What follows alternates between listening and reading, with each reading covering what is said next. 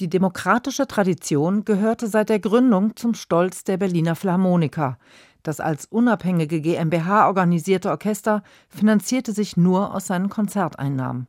Die allerdings wurden in den 20er Jahren plötzlich knapp. Nach vergeblichen Bemühungen um Subventionen war das Orchester 1933 so gut wie bankrott. Man verhandelte mit dem Propagandaministerium über den Verkauf aller GmbH-Anteile an das Deutsche Reich.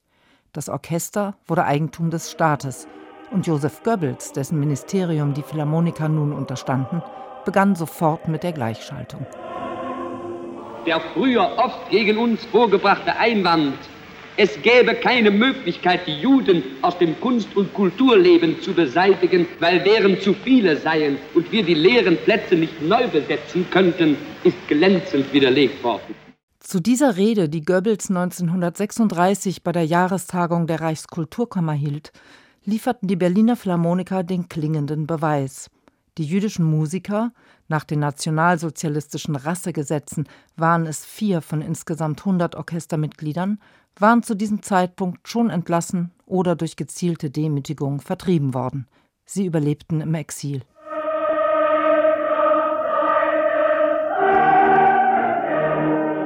Die Berliner Philharmoniker avancierten zum Vorzeigeorchester des Deutschen Reichs. Zur Eröffnung der Olympiade 1936 führt das Orchester eine von Richard Strauss eigens komponierte Hymne auf. Es spielt regelmäßig auf Reichsparteitagen, auf Kraft durch Freude Veranstaltungen und zu Hitlers Geburtstagen. Doch die Propagandafront beschränkt sich nicht auf das Inland. Auf seinen Reisen in okkupierte Gebiete tritt das Orchester als Sendbote einer behaupteten Überlegenheit deutscher Kultur auf. Und die Dankbarkeit des Regimes macht sich bezahlt. Die Philharmoniker erhalten so hohe Sondervergütungen, dass es zu einem Kleinkrieg zwischen Goebbels und Hermann Göring kommt, in dessen Zuständigkeit die Staatsopernkapelle gehört. Das größte Privileg ist jedoch der von Goebbels zugesicherte Unabkömmlichkeitsstatus, der die Musiker vor dem Kriegsdienst bewahrt. Er wird das letzte Mal im April 1945 bestätigt, als Berliner Volkssturmoffiziere längst schon Kinder mit Gewehren in sinnlose Gefechte jagen.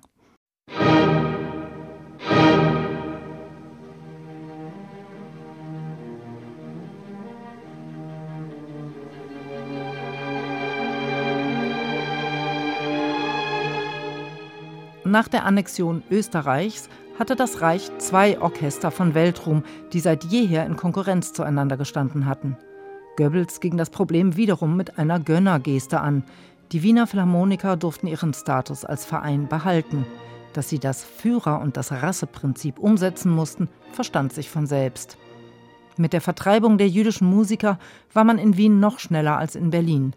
Am 11. März 1938, also noch zwei Tage vor dem sogenannten Anschluss, wurden die als Volljuden klassifizierten Orchestermitglieder beurlaubt bzw. ausgeschieden, wie es im entsprechenden Bericht heißt, weil sie den Rassevorschriften nicht entsprechen würden.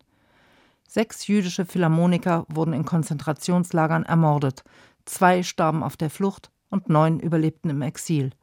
So auch der berühmte Wiener Konzertmeister Arnold Rosé, Schwager von Gustav Mahler, der emigrieren konnte.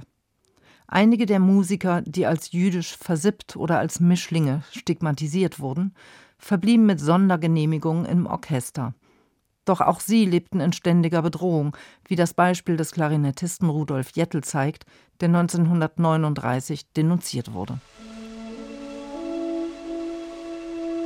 Da der Platz des Reichsdeutschen Vorzeigeorchesters schon besetzt war, erfüllte das Wiener Orchester seine Propagandafunktion mit einem anderen, volkstümlicheren Image.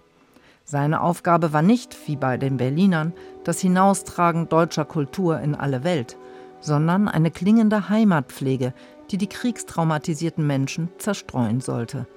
Besonders beliebt waren daher die Walzer und Polkas der Strauß-Dynastie.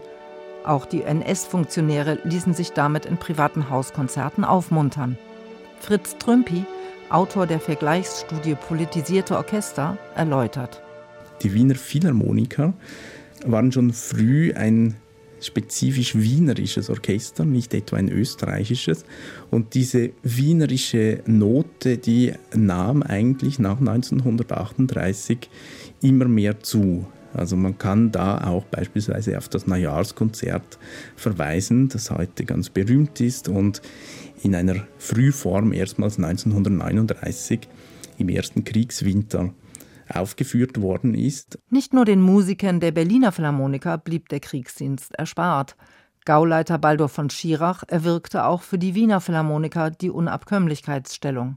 Das Orchester dankte es ihm mit der Verleihung des Ehrenrings. Auch nach Kriegsende bleibt die Verbindung bestehen. Von Schirach, der für die Deportation von Tausenden von Juden verantwortlich gewesen war, wurde nach Kriegsende zu 20 Jahren Gefängnis verurteilt. Als er seine Strafe 1966 abgesessen hatte, überbrachte ihm der Philharmoniker-Trompeter Helmut Wobisch noch einmal eine Kopie des von den Alliierten konfiszierten Rings.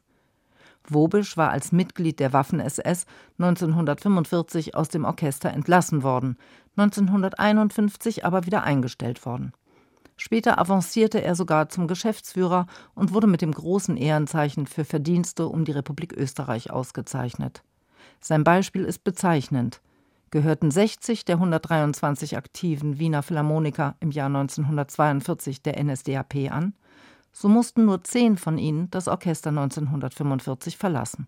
Da kann man äh, sagen, für die Zeit nach 1945, was hier in Gang gesetzt wird, das ist etwas wirklich sehr Problematisches, weil die Wiener Philharmoniker nicht anerkennen wollen, was ihren ins Exil vertriebenen Kollegen widerfahren ist.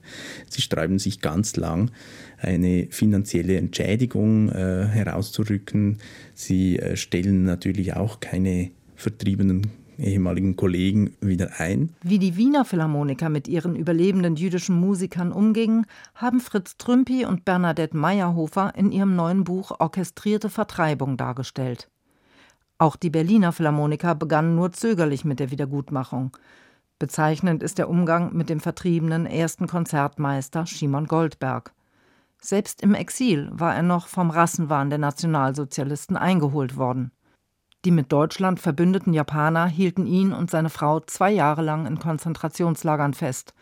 Als er in den 50er Jahren zu den Berliner Philharmonikern zurückkehren wollte, wiegelte Intendant Wolfgang Stresemann die Sache ab mit dem Hinweis, es sei keine Position frei. Auf seine Entschädigung musste Goldberg bis 1970 warten. Da feierte das Orchester längst Triumphe unter seinem Chefdirigenten Herbert von Karajan, einem ehemaligen Parteimitglied von der ersten Stunde an